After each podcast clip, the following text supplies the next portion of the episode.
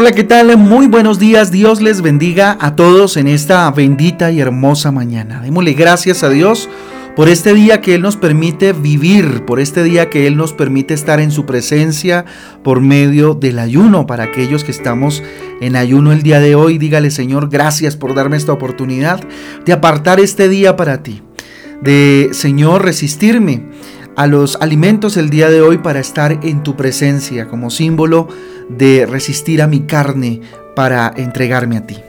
Con ustedes su pastor y servidor Fabián Giraldo del Ministerio Transforma, yo les doy la bienvenida a este espacio devocional donde juntos somos transformados, renovados por la palabra de Dios, a la cual invito como todos los días en Hechos capítulo 23, Hechos capítulo 23.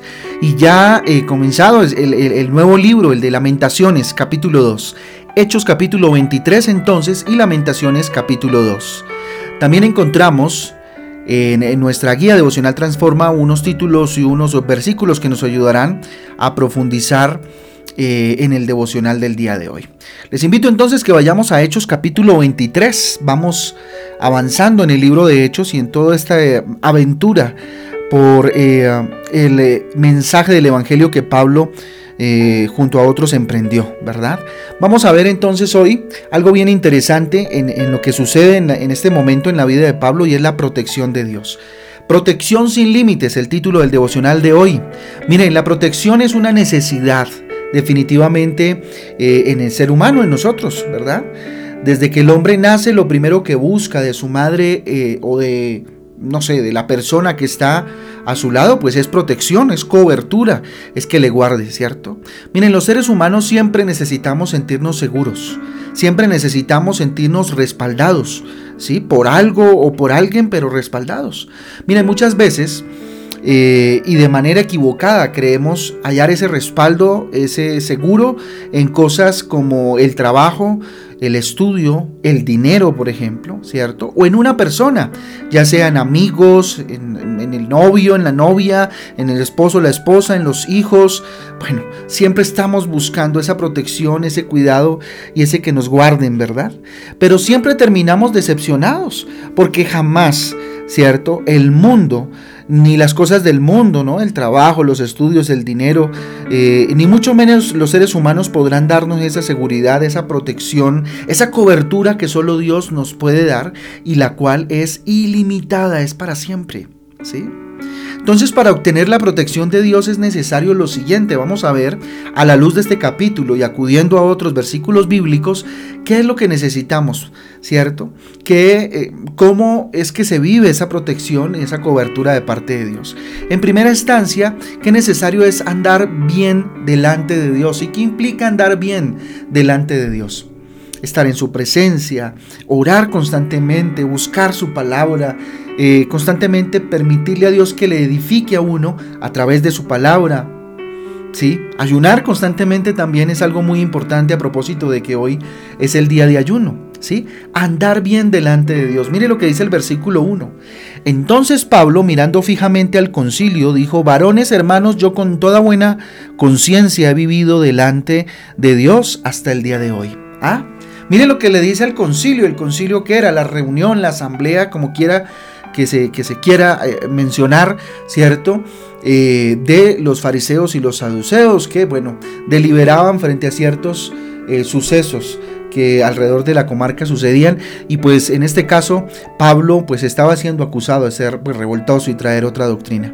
Entonces Pablo los miró fijamente y con muchísima seguridad les dijo que eh, con toda buena conciencia había vivido delante de Dios muy bien, ¿cierto? Entonces, para obtener la protección y la cobertura de Dios definitivamente hay que andar bien con Él, estar con el Señor, estar eh, bien con Papito Dios, en una relación eh, absoluta con el Señor, ¿cierto? Segundo punto importante a tener en cuenta para la protección y la cobertura del Señor y es estar dentro de los propósitos de Dios. Si quieres cobertura de Dios, de parte de Dios, Él es misericordioso, bello, pero la cobertura y la protección y la seguridad de andar con Él, ¿cierto? Es cuando andamos en sus propósitos, ¿cierto? Y además que confiar en Él. Qué importante es confiar en Dios para que de esta manera, pues su protección en nuestra vida sea mejor, ¿verdad? El propósito de Dios era llevar a Pablo a Roma, en este caso, mire lo que dice el versículo 11. A la noche siguiente se le presentó el Señor y le dijo, ten ánimo, Pablo, pues como has testificado de mí en Jerusalén, así es necesario que testifiques también en Roma. ¿sí? Ese era el propósito de Dios para Pablo y Pablo lo sabía, lo sabía. ¿sí? Miren, cuando emprendemos un proyecto, ¿sí? ya sea eh, eh, bueno, espiritual, obviamente. ¿sí? Voy a hacer el devocional todo este año, voy a ayunar, voy a tener tiempos de oración con Dios, ¿cierto? O, arranca cualquier tipo de proyecto laboral, eh, bueno, proyecto familiar, qué sé yo, ¿sí? Siempre, siempre es muy común, es muy normal que se levanten personas en contra, sea por la envidia, sea por cualquier tipo de sentimiento, pero siempre van a haber voces en contra. Mire lo que pasa en el versículo 12 y 13 frente a este propósito que Dios tenía con Pablo y a través de Pablo. Dice lo siguiente, venía el día, algunos, eh, venido el día, perdón, algunos de los judíos tramaron un complot y, se, y se juramentaron bajo maldición. Ojo con eso diciendo que no comerían ni beberían hasta que hubiese dado muerte a Pablo. ¿Sí? Oiga, se juntaron y formaron tal conspiración, si se quieren, e iban a matar a Pablo. ¿sí? Se lo juraron a sí mismos y bajo maldición. O sea, fue un juramento muy, muy serio. ¿sí? Mire lo que sigue diciendo en el versículo 13. Estamos, eh, ojo, en Hechos capítulo 23. Versículo 13 dice lo siguiente, eran más de 40 los que habían hecho este, eh, esta conjuración. 40 tipos se reunieron a conjurar, a conspirar, ¿cierto? A hacer un complot en contra de Pablo y lo iban a matar. Ese era el objetivo, ¿sí? Poner talanquera, poner eh, eh, obstáculo para que Pablo no siguiera anunciando el Evangelio de Cristo y más, con el propósito que tenía Dios de llevarlo hasta Roma. Pero debemos estar seguros que Dios puede utilizar cualquier medio para protegernos. Y mire lo que sucedió. Versículo 16 y versículo 17 dice lo siguiente. Mas el hijo de la hermana de Pablo, oyendo hablar de la celada, o sea, del complot que habían armado estos señores, fue y entró a la fortaleza y dio aviso a Pablo. Le comentó a Pablo, oye Pablo, te van a matar. ¿Sí? Versículo 17. Pablo llamando a uno de los centuriones dijo, lleva a este joven ante el tribuno porque tiene cierto aviso que darle. ¿Sí? Y envió al muchacho envió al muchacho para que diera aviso al tribuno, ¿sí? a la autoridad de lo que eh, eh, estaban tramando iba a suceder. Pero la protección de Dios es sin límites, como lo dijimos al principio. Mire, si el enemigo utiliza 40 hombres para atacarnos, Dios utiliza todo un batallón para protegernos. Y así es, y digo gloria a Dios porque así es. Mientras tal vez nos quieren atacar unos cuantos, cuatro gatos, Dios tiene todo un ejército para guardar nuestras vidas. Cuando de su propósito se trata, Dios nos guarda y nos protege. Versículo 23 y 24, mire lo que dice. Y llamando a dos centuriones mandó que preparasen para la hora tercera de la noche 200 soldados, ojo, 200 soldados, 70 jinetes y 200 lanceros para que fuesen hasta Cesarea y que preparasen cabalgadura en que poniendo a Pablo lo llevasen a salvo a Félix, el gobernador. Tremendo, tremendo. Mire, para Dios somos tan importantes, para Dios era tan importante Pablo que él eh, no escatima en nada, ¿cierto? Y no escatimó en nada. Y con usted no, lo, no va a ser la excepción. No escatima en gastos, recursos, qué sé yo, para bendecirnos. Para muchos tal vez sería exagerado todo este movimiento militar que, que, Dios mismo organizó a través del tribuno, ¿cierto? Para proteger a Pablo ni en la seguridad de un ministro eh, se ve tanto personal. Eran 470 hombres alrededor de Pablo guardándole de 40 que habían conjurado matarlo.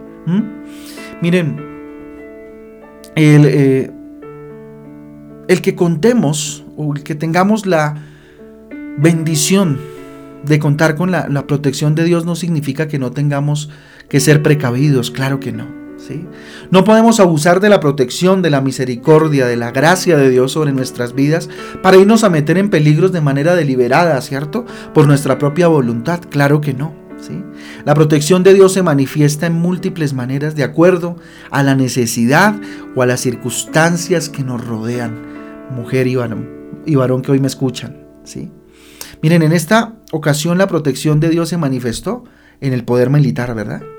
En otras ocasiones ha sido diferente. Y vamos a ver unos ejemplos. Mire, para proteger, por ejemplo, a Elías de la, de, la muerte por hambre, por inanición, utilizó unos simples cuervos. Recuerden que, que Elías, asustado por la amenaza, ¿cierto? De una mujer se fue y se metió a una cueva.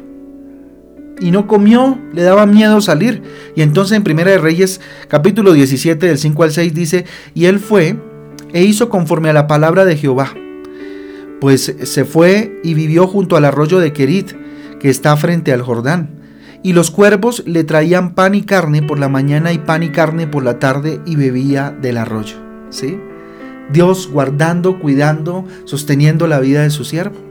Otro ejemplo, mire, para proteger a Noé y a su familia utilizó un arca. Génesis capítulo 7, versículo 1 dice, dijo luego Jehová a Noé, entra tú y toda tu casa en el arca, porque a ti he visto, eh, porque, perdón, a ti he visto justo delante de mí en esta generación. Guardó, cuidó la vida de aquel que estaba eh, siendo justo delante del rey delante de Dios. Otro ejemplo es el rey David. ¿sí? Mire, el rey David eh, se caracterizó o, caracterizó el cuidado de Dios más bien. ¿sí? Lo mostró, lo evidenció con algunos símbolos militares y defensivos, ¿sí? muy usados en, la época, tales como eh, eh, la fortaleza. ¿sí? La fortaleza. ¿Y qué es la fortaleza? Una ciudadela o lugar fortificado, preparado y muy seguro, Ante cualquier enemigo. Fíjese que en el Salmo 27.1 David acude a esta expresión para asemejarla a la protección de Dios. Mire lo que dice, Jehová es mi luz y mi salvación. ¿De quién temeré? Jehová es la fortaleza de mi vida. ¿De quién he de atemorizarme? Dios es la fortaleza, ¿cierto? Que rodea, ¿cierto? Esa ciudadela donde usted está en el centro, Dios te rodea con paredes y te da esa, esa fuerza, ¿sí? Para eh, sostenerte aún en medio de la circunstancia, ¿sí? Otra expresión que utiliza es roca, por ejemplo. Miren, piedra grande, ¿sí? Se refiere cuando habla de roca, se, refiere a una piedra grande, dura, sólida, que brinda protección, ¿cierto? A manera de parapeto, si se quiere, o sí, contra las, eh, eh, las diferentes eh, ataques enemigos. Eh, esto lo encontramos en el Salmo 18.2 cuando dice, Jehová, roca mía, castillo mío, mi libertador, Dios mío, fortaleza mía, en él confiaré mi escudo y la fuerza de mi salvación, mi alto refugio. Y ahí escuchamos otra palabra también, otra expresión que es escudo. ¿Mm? ¿Qué es el escudo? El arma defensiva que cubría, ¿cierto?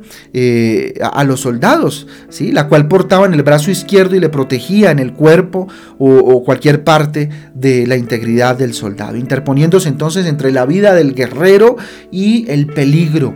Miren lo que dice el Salmo 3.3, por ejemplo, David, utilizando esta expresión para hablar de la cobertura y protección de Dios. Dice lo siguiente, mas tú Jehová eres escudo alrededor de mí, mi gloria y el que eh, levanta mi cabeza. ¿Mm? Tremendo. Otra, otra expresión que utiliza el rey David es alto refugio. ¿sí? ¿Qué quiere decir esto? Lugar difícil de escalar que queda en lo alto, en la cima de una montaña. Alto refugio. Salmo 94, 22 dice, Mas Jehová me ha sido por refugio y mi Dios por roca de mi confianza. ¿sí? De mi confianza. Entonces, definitivamente Dios eh, tiene una protección sin límites para nosotros. Dios quiere eh, darte protección y una protección sin límite de tiempo, una protección sin límite de nada. Él te quiere guardar, Él te quiere proteger, ¿cierto? El tener esa protección depende de nosotros, créame, depende de cuánto nosotros eh, acudimos a la cobertura de Dios, o acudimos a nuestra experiencia, o acudimos a la experiencia del otro, o al consejo de tal, o al consejo de cual, ¿cierto? O acudimos a nuestra roca, a nuestro alto refugio, a nuestro rey, a nuestro escudo que es Dios. ¿sí? ¿Cuál es el refugio de tu vida? La pregunta de esta mañana. ¿A dónde acudes a refugiarte cuando el dolor te consume? Cuando el rencor quiere tomar eh, tu vida, ¿cierto? ¿A qué? ¿A cuál es el refugio que tú acudes? ¿Cuál es el refugio de tu vida? ¿Sí? ¿Es Dios o es el hombre? ¿O es el mundo? ¿sí? Con sus dineros y con sus cosas y con su fama. ¿Qué es ese refugio tuyo? ¿Qué te parece si oramos en esta bendita y hermosa mañana? Dios, te damos gracias, Padre, por tu palabra, Rey. Gracias por tu protección, Señor, por tu cobertura sin límites, Padre Santo. Hoy, Señor, delante de ti, dígale, Señor, quiero aprender a andar bien delante de ti. Andar, bendito Dios, de acuerdo a tu propósito en mi vida, Señor. Ayúdame a esperar dentro de tus propósitos, a confiar en ti, bendito Dios, a no desesperar en medio de la prueba, sino andar en tu presencia constantemente, confiando en absoluto en ti, Señor. Que tu propósito se cumpla en mi vida, Señor. Aquí estoy, Señor, dígale Dios. Aquí está mi vida, Señor. Aunque muchos se levanten en contra mío, Señor, tú, bendito Padre, me defenderás, yo lo sé, papito Dios. Aquí estoy, papá. Protégeme, guárdame, Señor. Hoy acudo y abrazo tu cobertura, Señor. Ven, Rey mío. Vence tú mi fortaleza, dígale Señor. Jehová, tú eres mi luz y mi salvación. Dígale, ¿de quién temeré? Jehová es la fortaleza de mi vida. ¿De quién he de atemorizarme? Tú eres mi roca, Señor. Jehová, roca mía y castillo mío y mi libertador. Dígale, Dios mío, fortaleza mía. En Él confiaré mi escudo y la fuerza de mi salvación, mi alto refugio. Eso eres tú, Señor. Tú eres mi escudo, Señor. Mas tú, Jehová, eres mi escudo alrededor de mí, mi gloria, el que levanta mi cabeza en esta mañana, dígale. Tú eres mi alto refugio, Rey eterno. Mas tú, mi Dios, me has sido por refugio. Tú, mi Dios, por roca de mi confianza. Señor, regálame tu bendición, Dios. Hoy Hago apertura de este ayuno del día de hoy, Señor. Pongo delante de ti mi vida, mi espíritu, Señor, mi alma, Señor Dios, mi cuerpo, delante de tu presencia, Dios, para que en este día sea formado, Señor, mi carácter de acuerdo a tu voluntad. Damos, Señor, por abierto y consagrado el ayuno del día de hoy, Papito Santo. Permítenos hoy disfrutar de tu presencia y que nada nos estorbe, Señor, a lo que tú traes a nuestras vidas, Señor. Te pedimos, Señor, en el nombre de Jesús y en el poder del Espíritu Santo de Dios. Amén y amén. Amén, familia del Devocional Transforma. Un abrazo para todos. Dios me los bendiga. Los espero hoy a las 6 de la tarde en el cierre del ayuno en Transforma en Casa. 6 de la tarde en Facebook. Un abrazo. Dios me les bendiga. Chao, chao.